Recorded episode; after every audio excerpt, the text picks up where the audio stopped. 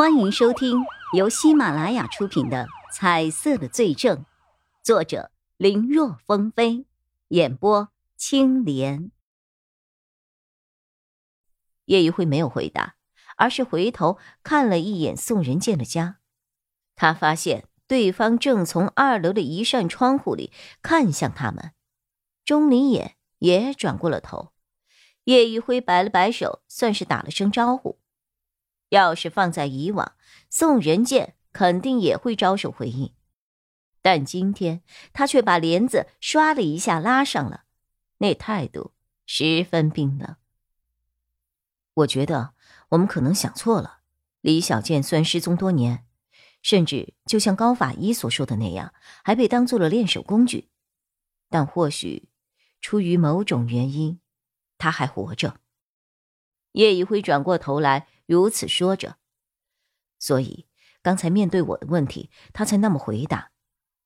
但我明明问了两个问题，他却只回答了第二个。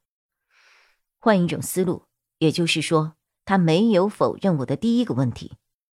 这，钟离眼听着，觉得叶一辉说的好像不无道理。只是这一切未免有点太过于主观了吧？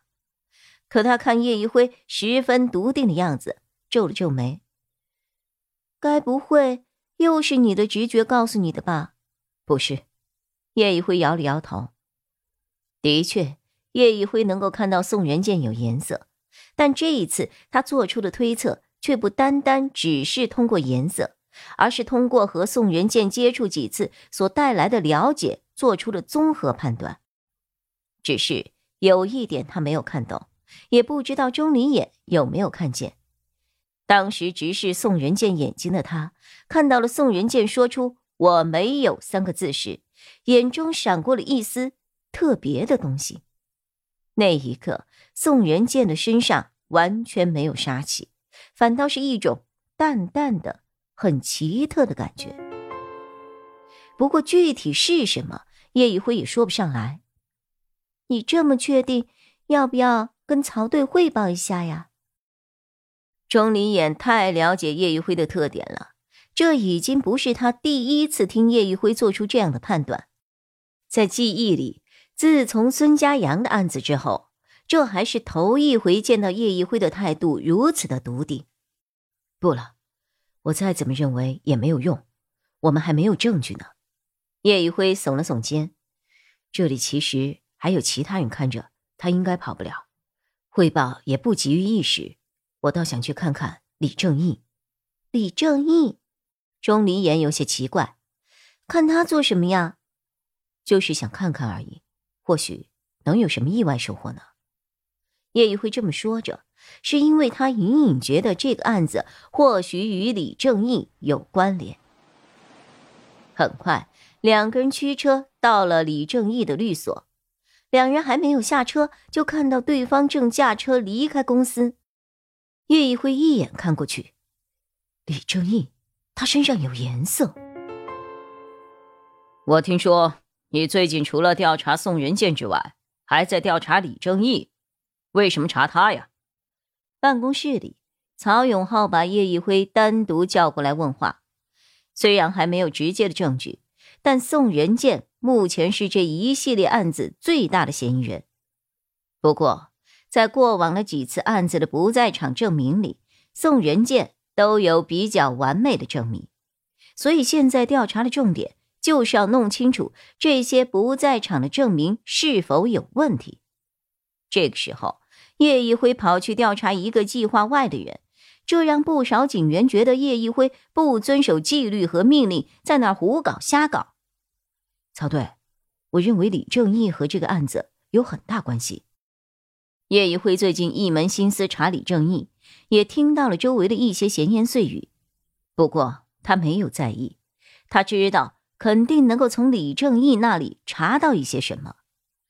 本来他是想等找到了证据再跟曹永浩汇报的，但既然现在对方这么问了，那他也不用隐瞒了。有关系。是因为高法医说是李正义的儿子，可能会被宋元建绑去当试验品。高法医自己都说了，那只是一个他个人比较大胆的推测而已。你不会就是因为这个跑去调查李正义的吧？当然不是了。叶一辉知道曹永浩想问的问题，所以他老早就想好了一套说辞。即使在刑警队里，他的直觉之准是出了名的，但是再怎么准，仅凭直觉二字还是很难说服其他人的。我是基于对一个失去妻子、失去女儿的人的立场去推测的。两个至亲之人的死都是因为同一个人。如果说宋仁健作为一名医生，医者仁心，他能够原谅李小健一次，但当他女儿因为李小健的迷奸而跳楼自杀的时候，宋仁健还可能再原谅吗？我不相信。如果我是宋仁健，肯定不会放过李小健的。我相信，不光是我，但凡有相同经历的人都不会善罢甘休的。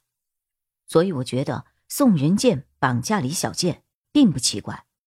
也许李正义知道一些什么内情，但因为碍于自己的身份和名声，他有意隐瞒，没有说。作为一个父亲，儿子失踪这么多年了，他的一切反应都出奇的冷淡。